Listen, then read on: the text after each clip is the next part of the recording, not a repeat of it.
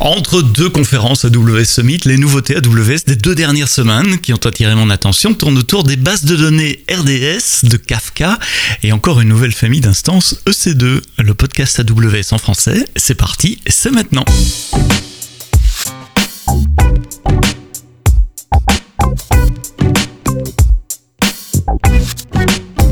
Bonjour, bienvenue, nous sommes déjà au mois de mai et c'est vrai que la nature reprend, il fait beau, les herbes grandissent dans les jardins et dans les parcs. Et c'est un peu la même chose côté AWS avec euh, les summits, euh, puisqu'il y a eu le summit de Paris au mois d'avril, il y a eu Londres, il y a Madrid cette semaine, la semaine prochaine Stockholm et Berlin, arrêtez-vous euh, si vous êtes à Berlin au Game Day, Game Day Formula One, on pourra participer, parler ensemble, je serai là-bas toute la journée. Et puis la semaine d'après c'est encore Tel Aviv à Israël. Et puis ça sera fini pour euh, les summits, on pourra euh, se préparer pour Reinvent, la conférence en novembre. Mais avant ça aussi une, panoplie de, nouveautés des deux dernières semaines. je vous l'ai dit dans l'intro, on va parler de RDS, de Kafka et d'une nouvelle famille d'instances C2. Commençons par Kafka avec Amazon Managed Service Streaming for Kafka, MSK, Managed Streaming for Apache Kafka, MSK, qui existe depuis quelques années. Hein pas nouveau, ça fait trois ans que, que vous pouvez euh, déployer vos workloads Apache Kafka sans avoir à installer Kafka vous-même. C'est un service managé par AWS, mais vous deviez toujours euh, provisionner vos serveurs et puis euh, ajuster la capacité en fonction des besoins de, de, votre application. Et pour simplifier cela, en novembre l'année passée, nous avons préannoncé Apache Kafka en serverless. Et eh bien voilà que c'est disponible et vous pouvez l'utiliser maintenant dans, dans, toutes les régions où, où c'est disponible. Donc avec la version serverless, ben, vous n'avez plus besoin de provisionner votre capacité vous-même, vous n'avez plus besoin de, scaler, de passer à l'échelle, euh, que ce soit vers le haut ou vers le bas, euh, tout ça c'est fait automatiquement euh, pour vous. Donc le use case idéal pour Apache Kafka Serverless, bah, c'est quand vous connaissez pas la capacité dont vous avez besoin, typiquement pour les nouveaux projets ou pour des projets qui ont des, des grosses variations de capacité qui sont difficiles à prévoir. Ici le scaling se fera automatiquement, donc vous ne devez plus payer pour de la capacité que vous n'allez plus utiliser, vous payez uniquement pour la capacité qui est réellement allouée par le système. Amazon Manage Streaming pour Apache Kafka MSK en serverless est disponible aujourd'hui.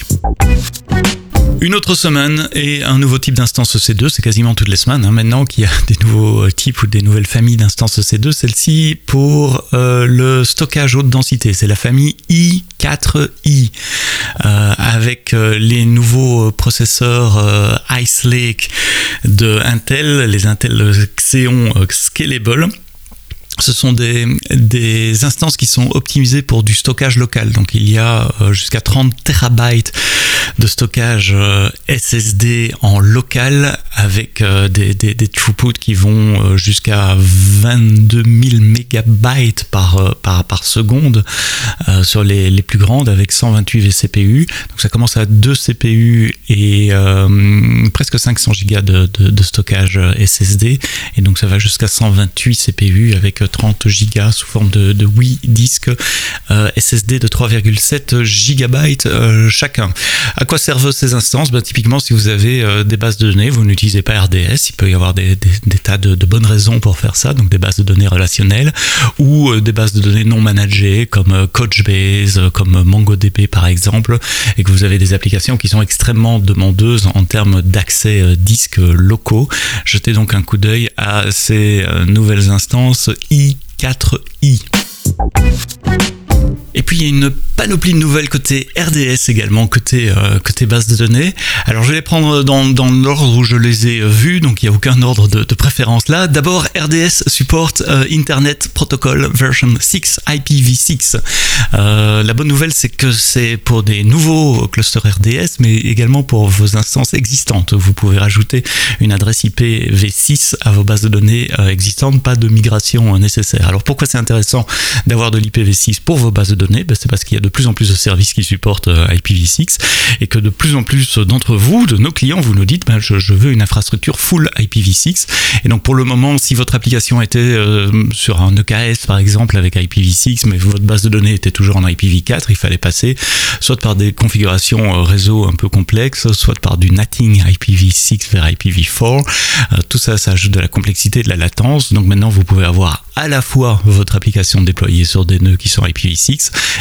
et vos bases de données qui sont en IPv6. Comme ça, tout le monde parle en IPv6 et plus besoin de passer par IPv4.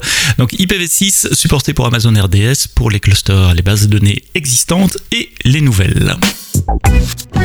Autre nouveauté pour Amazon RDS pour SQL, cette fois-ci qui supporte euh, deux nouveaux types d'instances, les M6i, donc M sont les, memory, euh, euh, les, general purpose, pardon, M general purpose, vous voyez, moi je, confonds parfois les types d'instances, et puis les R6i, et les R sont bien les memory, c'est pour ça que j'ai fait la confusion, R comme, comme RAM, jusqu'à 128 vCPU, jusqu'à 1 terabyte de RAM sur ces instances qui sont elles aussi cadencées par des, des CPU Xeon Scalable sur l'architecture Ice Lake à 3,5 euh, GHz avec à peu près 20% d'amélioration de, throughput, de performance par rapport aux instances euh, M5 et, R, 5 de, la génération euh, juste avant. Donc si vous êtes demandeur de haute pour vos bases de données MySQL sur RDS, jetez un coup d'œil au M6i et R6i.